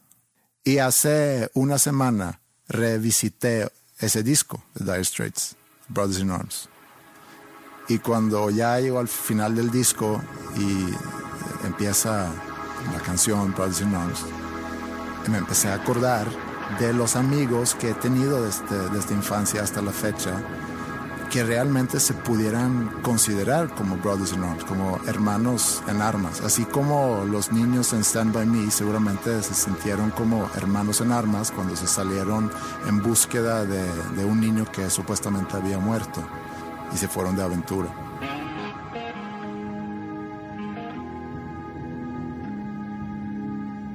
Y esos son los momentos, creo yo, que tú vives con ciertos amigos, que puede ser un amigo, a lo mejor unos cuantos, en, en varias épocas. No, sí, sí, sí pasa mucho y más por el efecto nostalgia que le pega a los. Yo creo que iba a ser a los hombres, pero no, o sea, creo que cualquier ser humano que cruza los 30 años, como que siempre empieza a mirar para atrás en buscar o buenos recuerdos o buenos momentos porque siente que su presente, su futuro no se ve tan, tan claro. Pero yo siempre he dicho que la nostalgia es una mentirosa. Siempre has dicho eso. Siempre he dicho. Tenía cuatro años y lo dije por primera vez. Desde que siente uno la nostalgia, a los 32, que empiezas a, a- a ya sufrir los efectos de, la, de esta nostalgia, digo, la nostalgia es pura mentira. Te hace pensar que antes todo estaba mejor, pero no es cierto. Porque uno tiende a borrar las cosas negativas. Pero aquí la nostalgia que a lo mejor estoy describiendo tiene más que ver con qué papel jugaron esas personas en mi vida. Porque fueron personas, amigos, que me enseñaron algo, que me hicieron crecer como persona, que me hicieron descubrir cosas, que me hicieron aprender cosas. Y no es que yo extrañe ese momento, sino simplemente es una forma de pensar en, pues son personas que son o que fueron en algún momento muy importantes en, en mi vida. Pero cuando empieza a tomar forma en tu cabeza, todos esos momentos que pasaste con Ule, todo se hace más bonito en cabeza a lo que realmente fue. Sí, te entiendo, pero no sé si estoy de acuerdo. No estoy diciendo que fue algo malo. No, no, no. estoy no. diciendo que tu cabeza siempre va a recordar esos tiempos mejores de lo que estuvo. Con algo de romanticismo. Romanticismo, que es de- eso, eso es la nostalgia. Sí. Romantizar el pasado, eso es. Pero, por ejemplo, creo que ese es un tema que nuestro, audiencia, yo creo que hay pocos que pasan de los 30 años. No, sí, hay más. Bueno, no, sí, pero por la gran mayoría están en los 20 donde pues todavía no, no, no han tenido la oportunidad de sentir eso que es la nostalgia. No, pero estoy seguro que puedan recordarse de amigos que tenían a lo mejor Sí, cuando tenían 10, Pero 12. hablo, hablo más de lo nostálgico. Ok. Cuando estás joven o cuando estás niño, es una etapa que atrae los hitos o los milestones. Sí, y eso es a lo que voy, que son esos momentos que definen ciertas cosas en tu vida. Sí. Y hay personas que juegan un papel, creo yo, muy importante en esa definición. Y esas personas yo los describo como tus hermanos en armas, que en algún momento fueron muy importantes en tu vida, que estaban casi que dispuestos de dar la vida uno por el otro, que te enseñaron algo o pasó algo con esas personas que te hizo cambiar o es algo que llevas contigo por el resto de tu vida. Y yo aquí en México también eh, he tenido esas personas. Por ejemplo, Alejandro, yo llevo 20 años eh, trabajando con Alejandro como socio. Es una persona de quien aprendo cosas constantemente. También para mí es un hermano en armas. Y hay obviamente más personas. Mi hermano, otros amigos en Suecia, Mario, también aquí en México. Y ahora que nosotros llevamos casi ya 70 episodios grabando esto y paso horas escuchando nuestras conversaciones en la edición. O sea, realmente creo que en los últimos dos años o casi los últimos dos años, eres la persona que más he escuchado de todas las personas con las cuales convivo. Entonces, cuando yo entro y veo lo que toda la gente te pone en Facebook eh, por la foto que pusimos de que ya te vas a hacer sueco, pues me da ganas o te ofrezco ser tu hermano en armas para mentarles la madre. Para defenderme. Muchas gracias, mi hermano de arma.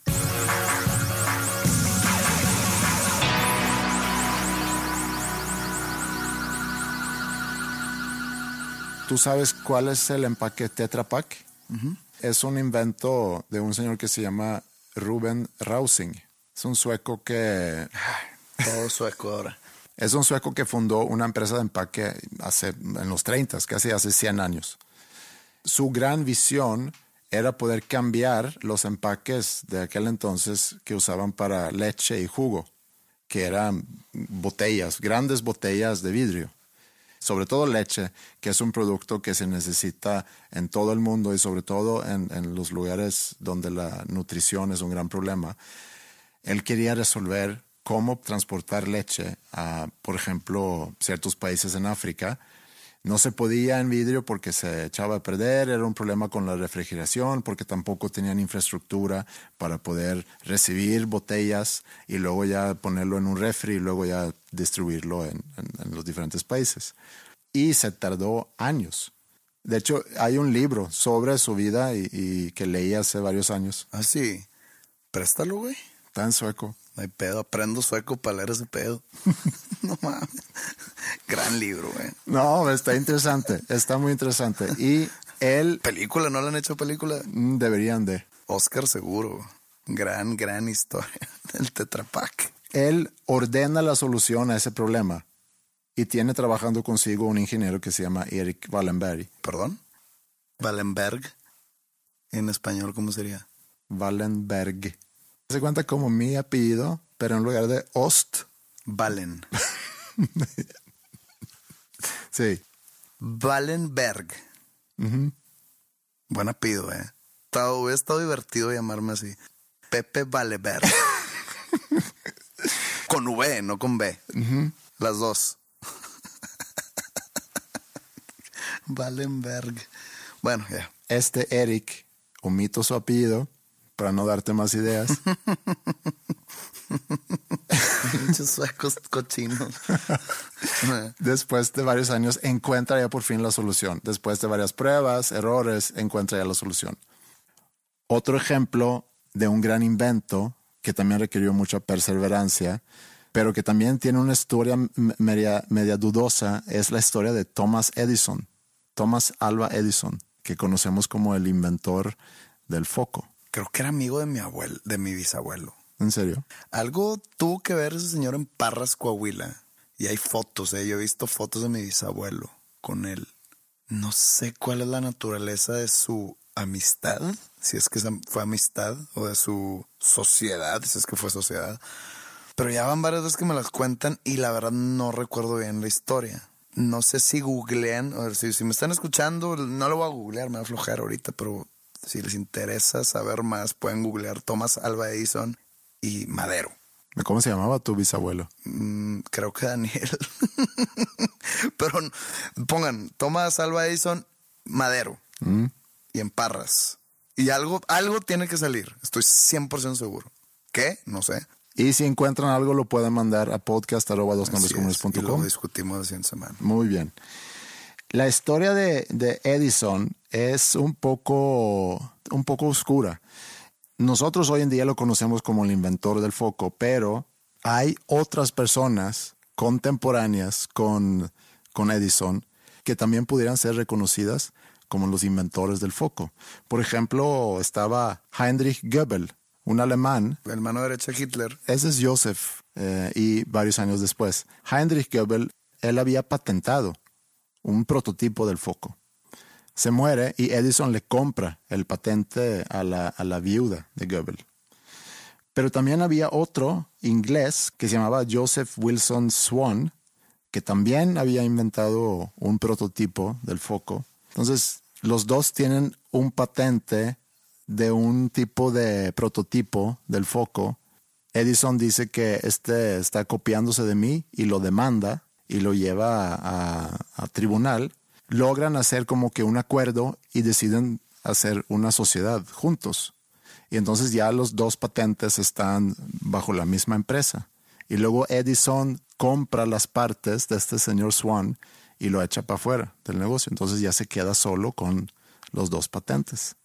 Escuché otro podcast donde hablaban sobre Anders Celsius, otro sueco, inventor de la escala Celsius, y también hablaban de Fahrenheit, creo que se llamaba Daniel Fahrenheit, que era alemán, que fue el inventor de la escala Fahrenheit. Y estaban hablando sobre esos dos y de Kelvin también, que eh, es otra escala para medir el, el- científico, ¿no? el cero absoluto, sí. Y empezaron a, a hablar sobre la idea de hacer una película con esos personajes, como que hacer un drama de la lucha entre Fahrenheit y Celsius para ganarse la fama a nivel mundial para que la gente empezara a usar su escala. Me gustaría hablar de la película del Tetra Pak. Será como un Avengers, pero para gente científica. Donde tenemos a Celsius, Fahrenheit, Kelvin, Tetra Pak.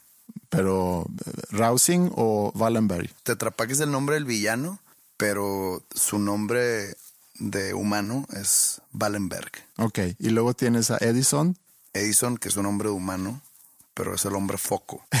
tenemos el, el hombre foco, el Tetra Pak, Celsius, Fahrenheit Y esos son los héroes. Y Kelvin. y Kelvin. Los héroes son científicos. Ellos tienen que juntar sus fuerzas de la temperatura. Después de inventar su escala, pues como que se juntan para platicar su escala y se dan cuenta que hay un villano que está amenazando la temperatura del mundo, que es el Tetra Pak. En la vida de cada villano hay un punto donde el ahora villano antes era un tipo de héroe, donde su, su visión o su misión más bien era, era positiva. Como Eric Wallenberg, por ejemplo. Entonces ese Eric, su tragedia está en su propio apellido. Cuando se dio cuenta de lo que significaba su apellido, su vida se convierte en una tragedia. ¿Y qué es lo que la gente común dice cuando le sucede una tragedia? Ya valió ver.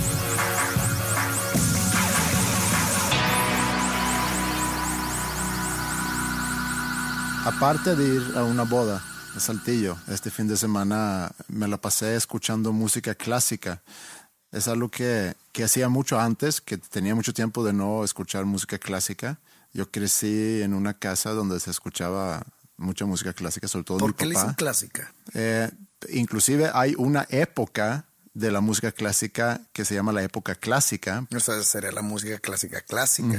Y luego tienes clásica barroco, clásica romántico. Pero cumple ese adjetivo con el significado de la palabra. No estoy muy seguro. Música clásica es, es lo que realmente es música, de donde nació todas las demás vertientes, pero esto es donde nace todo. Ahí se puede decir que es clásico. Sí. O sea, rock clásico, si tú pones a Led Zeppelin, pues es como un tipo de blues un poco más distorsionado, porque de ahí no nació el rock. O sea, el rock clásico debería ser Chuck Berry, por ejemplo. ¿Crees que en cuatro siglos siga siendo esa la música clásica? Probablemente sí. O los Beatles van a ser la nueva, la nueva música clásica. Porque hace cuenta ahorita, pues no, no escuchamos la música de los años 900. O sea, todavía no llegan al 1000. Nos toca escuchar música clásica que es de 1400, 1500, 1600. Entonces, ¿tú crees que en el año 2400 siga siendo la música clásica considerada la música clásica? No sé. No sé. No iba por ahí, pero... No, es que me quedé pensando con el adjetivo. Pero ¿sabes qué podemos hacer con eso? Delegar, ya, perdón. Sí, vamos a delegarlo. Podcast arroba dosnombrescomunes.com. Esa es una manera muy respetuosa de tu parte. ¿Irrespetuosa? Sí. No, Sí. yo creo que lo contrario. Conmigo, Ah, contigo. conmigo. Ah, perdón. Es como cuando estás hablando de algo y alguien te dice, oye, a ver, a ver, vamos a cambiar el tema. ¿Por qué me vas a cambiar el tema? Estamos en un tema. Ok, perdón, déjame sacar mi teléfono, googlearlo y buscar la respuesta. Ah, pues, La verdad no me importa. Ah, Es nomás, Entonces, yo sé que no te importa. es nomás, estoy tratando de llegar al fondo de algo. Bueno, mi respuesta es, no sé si en el 2400 vamos a seguir llamando lo que hoy en día conocemos como la música clásica, música clásica. Prosigamos ya. Estu- estuviste escuchando el fin de semana música clásica. Sí, y vi también la película El pianista, que había visto antes. ¿Tú viste esa película? La vi pues, en aquellos tiempos que salió, ¿no? Es una película que tiene como 15 años, yo creo. Sale Adrian Brody como el, el pianista, que es Vladislav Spielman, un polaco. Y la película, para los que no han visto la película, eh, es durante la Segunda Guerra Mundial. Eh, Spielman era un pianista que tocaba en el radio en Polonia. Y luego empieza la guerra y Spielman, por ser judío, se tiene que esconder. Y se tiene que esconder pues toda la guerra porque Polonia fue el primer país donde, donde llegó Alemania. Entonces la película se trata sobre cómo él se esconde en diferentes lugares para escapar una muerte segura. ¿Nos vas a contar la historia? No, no, no. Él por ser pianista también, en algunos momentos en la película donde él se esconde, eh, se topa con pianos. Y no, no sé si te acuerdas de eso, que no, no puede tocar porque no puede hacer ruido para, para que lo descubran. Entonces está como que tocando encima de- del teclado, pero sin Tocando tocar. imaginariamente. Sí. Y en algún momento lo encuentra un alemán. Y hay una escena eh, cuando pasa esto. Es una escena muy, muy buena. Quiero poner inclusive de fondo ahorita la música que este Spielman toca, porque el alemán le pregunta, eh, ¿qué haces aquí? No, pues aquí vivo, eh, en esta casa. Este soldado que lo encuentra, yo creo que sabe que esto, esto es un judío que se está escondiendo, pero lo deja hacer. Le pregunta qué hace y dice, pues soy pianista y hay un piano en esta casa. Y le dice, pues toca algo. Y se sienta a tocar esta canción que, que estamos escuchando ahorita de fondo, que es de Chopin. Hablando de, eso ya lo había dicho antes, pero hablando de tatarabuelos, el tuyo que estaba codeándose con Thomas Alva Edison, mi quizá tatarabuelo, o a lo mejor más atrás aún, eh, le daba clases de piano a Chopin. Eso ya lo había dicho. Pero Spielman en esa escena se sienta a tocar la balada número uno en sol menor de Chopin. O sea, probablemente tú tuviste algo que ver con que Spielman sobreviviese. Cabrón, ese, güey. Sí, porque es una, O sea, historia, no es una historia verdadera. Y esto. le contaste a tus hijas cuando la, ve- la viste de que, mira, mira, es gracias a nosotros. Gracias a nosotros. Nosotros como familia viviendo en México. Sí. Tú me estás diciendo que nos estás arruinando, no- nos estás ahorrando por segunda semana consecutiva dos horas de. No, no es cierto, no es cierto. Ni la semana pasada y, mucho menos esta semana. Te, te he dicho que la película se trata de un pianista. Voy a ir a ver hoy la de la nueva de Alien, ¿no? ¿No quieres decirme No, qué pasa? No la he visto. Digo, para que me ahorres, no sé cuánto cuesta la entrada al cine, 100 pesos, me puedes ahorrar 200 pesos y dos horas, Sí. O dos horas y media, con eso que tienes que llegar antes. Déjame, la veo al rato y, y te marco. No he dicho mucho. Es, un, es una película sobre un pianista judío que se esconde durante la guerra. Es una historia real, inclusive. Dirigida por Roman Polanski, que sufrió la muerte, de su, el asesinato de su esposa en manos de Charles Manson, que ya se ha tocado el tema aquí. Sí. Roman Polanski también con películas muy famosas como Rosemary's Baby. Acusado también. Acusado de, de estupro, ¿no? estupro, Es violación de menores. algo así. Y que creo que vive en Irlanda, porque Irlanda no tiene extradición con Estados Unidos. Y de hecho, gana eh, esta película el Oscar. Y mm, no sé, voy a delegar la responsabilidad yo, no, pero nada más voy a hablar. Creo que Roman Polanski gana mejor director y no fue a la ceremonia por lo mismo que, que está situado o viviendo en Irlanda. Sí. No me acuerdo si, si él ganó. Sé que Adrian Brody ganó. Creo que también la película y Sí. creo que también director, no sé. Es una muy buena película. Es muy fuerte, pero es una muy, muy buena película. Y bueno, pues vi esa película. eh, y, pues obviamente que hay mucha música clásica en la película. Como en muchas películas usan la música clásica como que para ambientar las escenas. Hemos platicado sobre el impacto de un buen score en una película que hace que, que la escena se lleva a otro nivel. Inclusive como hay música o canciones que usan en películas que agarran su propia vida gracias a que se presentó esa canción en un momento muy crucial en la película y eso hace que redescubres a lo mejor la canción. Pero lo que te quería decir o contar está relacionado con la música clásica y cómo la música puede adornar muy bonito a una historia. Pero yo quisiera voltearlo y hacer al revés, que supongo que es un pleonasmo, o sea, voltearlo, Voltearlo al revés. y hacerlo al revés. Quisiera yo eh, agarrar una, una pieza musical clásica que a mí me gusta mucho, que es de, de Beethoven, y ponerle una historia. Como que no le echaban tantas ganas los grandes músicos clásicos en nombrar sus piezas, ¿verdad? No, De que pieza en re menor a seis octavos. Mm. seis octavos. Sí, muchos nombres, de hecho, son así. O sea, por ejemplo, alguien más le puso el himno de la alegría a la novena sinfonía de Beethoven. Sí, O Beethoven le puso el himno de la alegría. no sé, fíjate. También muy presuntuoso de su parte si él puso ese nombre. Ay, sí, el himno de la alegría. Pero las explicaciones sí eran muy técnicas, ¿no? De que es esta canción o esta pieza eh, es una sonata, eh, es alegro y va en fa mayor. Y ya.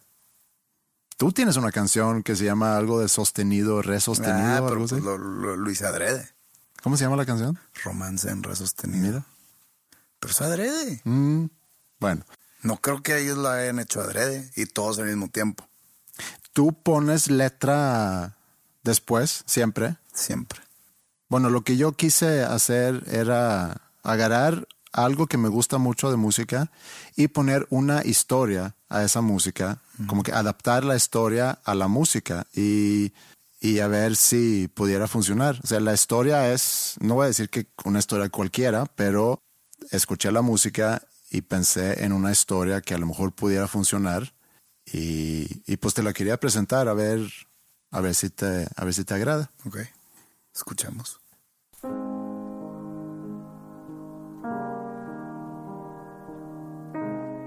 Teníamos unas cuantas semanas viviendo en la casa donde vivimos ahora y todavía nos estábamos instalando. Y había gente trabajando, pintando y arreglando en la casa. La panza de Ingrid estaba a punto de explotar. El 10 de mayo era la fecha que nos habían dado, pero Ingrid no había tenido ni una sola contracción y por lo mismo nos fuimos al hospital muy temprano en la mañana, el 18 de mayo, para inducir el parto.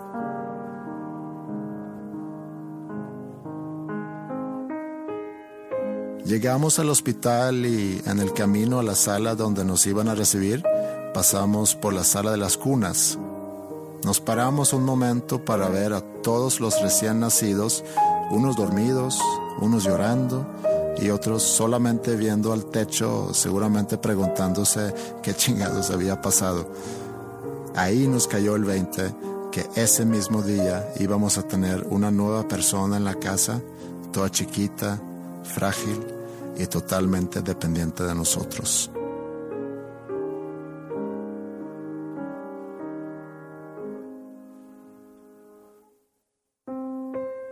Esperamos y esperamos y cada vez que vinieron a revisar a Ingrid nos dijeron que aún faltaba mucho, que el medicamento no estaba haciendo efecto. Pasaban las horas y cada vez se estaba desesperando más Ingrid. Queríamos un parto natural, pero al pasar más tiempo nos dijeron que iba a ser necesario hacer cesárea. La familia de Ingrid había llegado y todos estábamos esperando a que Ingrid tuviera contracciones, pero nunca llegaron y entonces la empezaron a preparar para la cirugía. La familia de Ingrid se fue a la sala de espera y yo me quedé en el cuarto. Me empecé a sentir un poco solo. Ingrid tenía a su familia ahí, pero de mi lado de la familia no había nadie. Todos estaban en Estocolmo, donde ya eran las 3 de la mañana y no les quise llamar.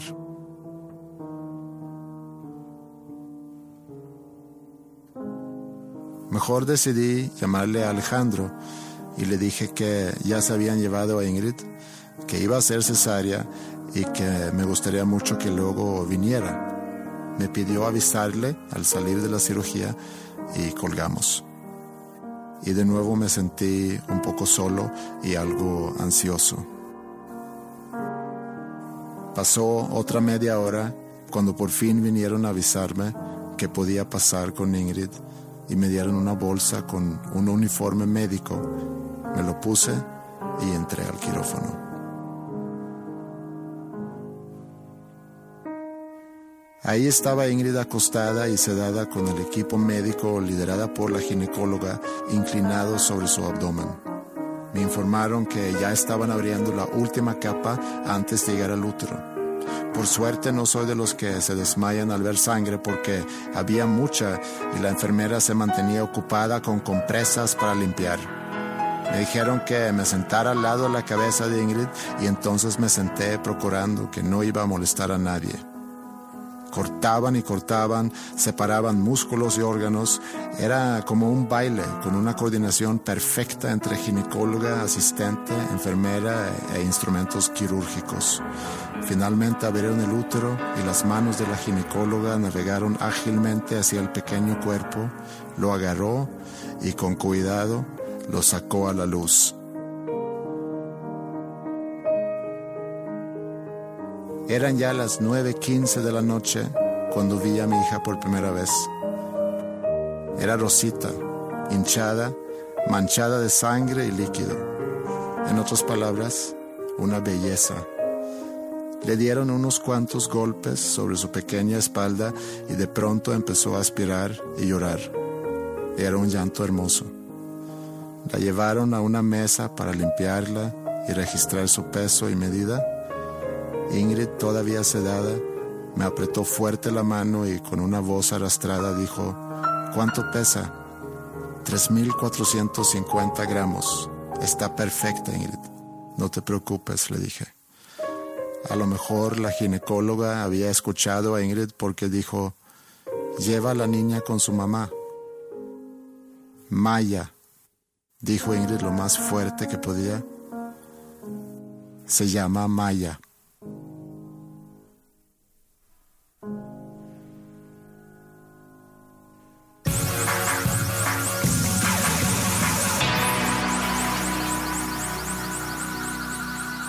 ¿Sabes tú qué es slime? Sí. ¿Sí? Como moco, ¿no?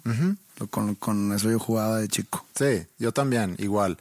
Y yo no sé si es moda ahorita, pero Mila, mi hija menor, tiene como en la casa ya una producción de slime. Casi todos los días hace slime. Le gusta mucho ver videos de YouTube. eh, ha aprendido a peinarse sola de, de diferentes formas gracias a videos de YouTube. Seguramente ve mucha basura también. Y ha visto videos de cómo hacer slime. Entonces eh, nos ha exigido traer cierto tipo de ingrediente para que ella pueda hacer ese slime. ¿De qué está hecho el slime, eh? Eh, usas eh, resistol, pero cierto tipo de resistol. Usas shaving cream o, o crema para afeitar, ah, para rasurar y colorante. Y no sé si hay otra cosa. Y colorante para darle el color que tú quieras. Entonces, las primeras semanas fue de mucha prueba y error para encontrar qué tipo de resistol y luego ya eh, entendimos o entendió que debe haber una marca en particular para poder hacer ese slime y ya tienes de producción, hasta tiene pedidos en el colegio, entonces ya se volvió en el dealer, eh, el dealer de slime de su colegio y, y está levantando pedidos. Y lo que yo le dije, nada más ten cuidado, cuando vayas a hacer la transacción, nada más asegúrate que no haya, que no haya cámaras y trata de hacerlo a lo mejor Es ilegal el en el slime. baño. Pues yo creo, no que el- es ilegal hacer slime, pero yo creo que es ilegal estar vendiendo cosas en tu colegio. Cuando yo era chico se vendían tarjetitas del mundial o de NFL o, o que si, oye, pues traigo el nuevo He-Man, te lo vendo. Eh, yo creo que no es el lugar para hacer transacciones económicas.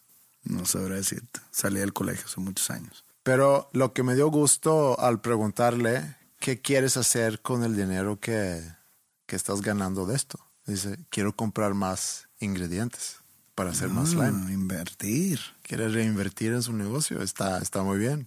Ok, va por buen camino. Va por buen camino.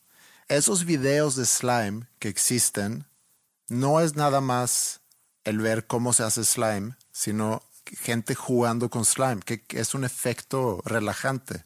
Vi, por ejemplo, por ahí que una de las cosas que la gente percibe como más relajante en videos o visual es ver a alguien mezclando pinturas.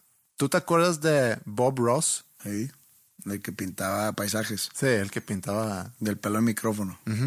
Eh, yo me acuerdo de, de chico adolescente ver sus programas en la tele y el otro día me puse a ver varios videos con él y sí es real, realmente es muy muy relajante de ver cómo va creando eh, sus paisajes que no es así la gran cosa los paisajes pero lo hace con una facilidad tremenda y se ve o sea, se ve bien hecho y cómo va platicando y cómo va describiendo lo que va a poner, cómo va mezclando sus pinturas y constantemente está hablando. Sí, pues sí puedo entender por qué la gente se podría relajar viendo los videos de Bob Ross pintando los pinos y el mar o las montañas. Sí. ¿Qué podríamos hacer nosotros para relajar a nuestros a nuestra audiencia? Nosotros, Sí. pues un, un video no, porque tendría que ser algo de audio. Em, pues mira, yo al estar viendo diferentes cosas de, de relajación o cosas que, que relajan, eh, estaba lo del slime, estaba lo de mezclar pintura y leí sobre, sobre una investigación que, que había hecho algo que se llama Mind Lab International, que habían investigado sobre qué tipo de música es la que más te relaja y que más te ayuda para, para di- disminuir tus niveles de estrés. Y encontraron en particular una pieza una canción que se llama Weightless de, de una banda que se llama Marconi Union. Marconi Union, algo así.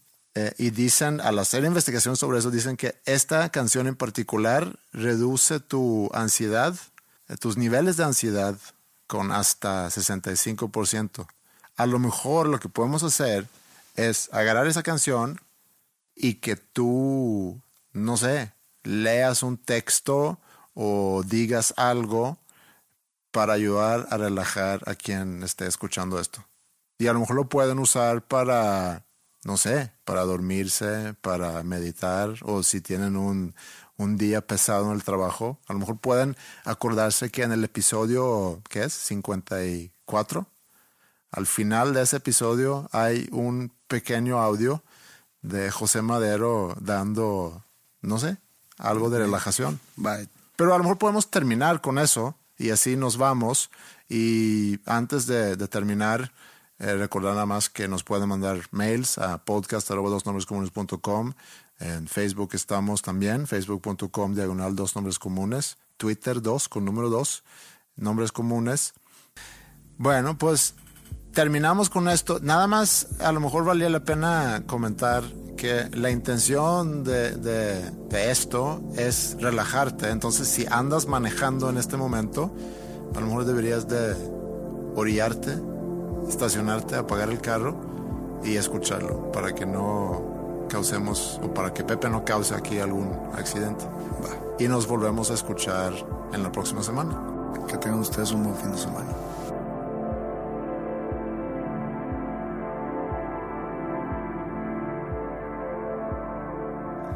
A partir de este instante vas a tomar conciencia de tu respiración.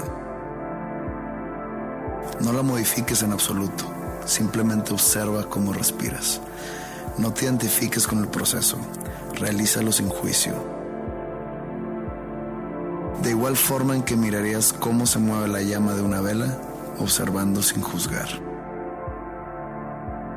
Toma conciencia de que algo respira en ti. No te cuesta esfuerzo alguno respirar. Respiras y te llenas de calma. Respiras y te llenas de paz. A partir de ese instante vas a visualizar una playa de arena dorada. Es el tipo de arena que más te gusta. ¿Te gusta esta playa? La visualizas. Miras hacia el horizonte y observas un mar tranquilo y azul que se desliza con suavidad hasta la orilla, donde lentamente las olas se deshacen mientras se desgrana el dulce sonido de la espuma. Visualiza toda la playa, el mar azul, la arena dorada. Te tumbas sobre la arena y resulta muy placentero absorber su calor. La energía del sol acumulada en los granos de arena penetra en tu espalda y la relaja. Sientes ese calor acumulado y cómo se infiltra en tu espalda. Es relajante, es muy agradable. Es una sensación deliciosa. El mar azul, el cielo azul sin nubes, el sonido del viento en las hojas de los árboles que hay detrás de ti, el calor en tu espalda. El sol incide sobre tus brazos y los calienta. Tus brazos se hunden pesados en la arena que los calienta. Te relajas más y más. El sol calienta tu pecho y tus piernas. Tus piernas, que se hunden pesadas en la arena que las calienta. Te relajas más y más. Escuchas el sonido rítmico y balanceado de las olas que parecen mecerse en este mar azul tranquilo. Este cielo azul precioso, escuchas el sonido del viento en las hojas de los árboles. Percibes el olor salado del mar azul. Tomas conciencia de tu cuerpo descansando relajado, más relajado, más relajado. Más relajado,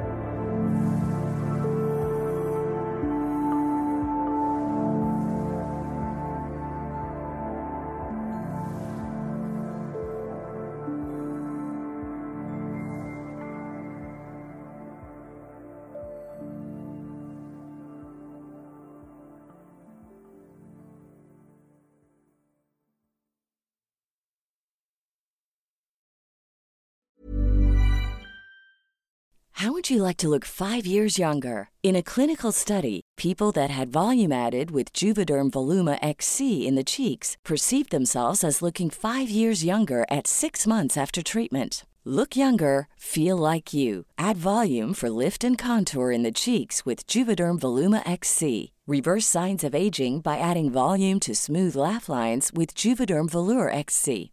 For important safety information and to find a licensed specialist, visit juvederm.com. That's J U V E D E R M.com. Not for people with severe allergic reactions, allergies to lidocaine, or the proteins used in Juvederm. Common side effects include injection site redness, swelling, pain, tenderness, firmness, lumps, bumps, bruising, discoloration, or itching. There's a risk of unintentional injection into a blood vessel, which can cause vision abnormalities, blindness, stroke, temporary scabs, or scarring. Talk to a licensed specialist to find out if it's right for you.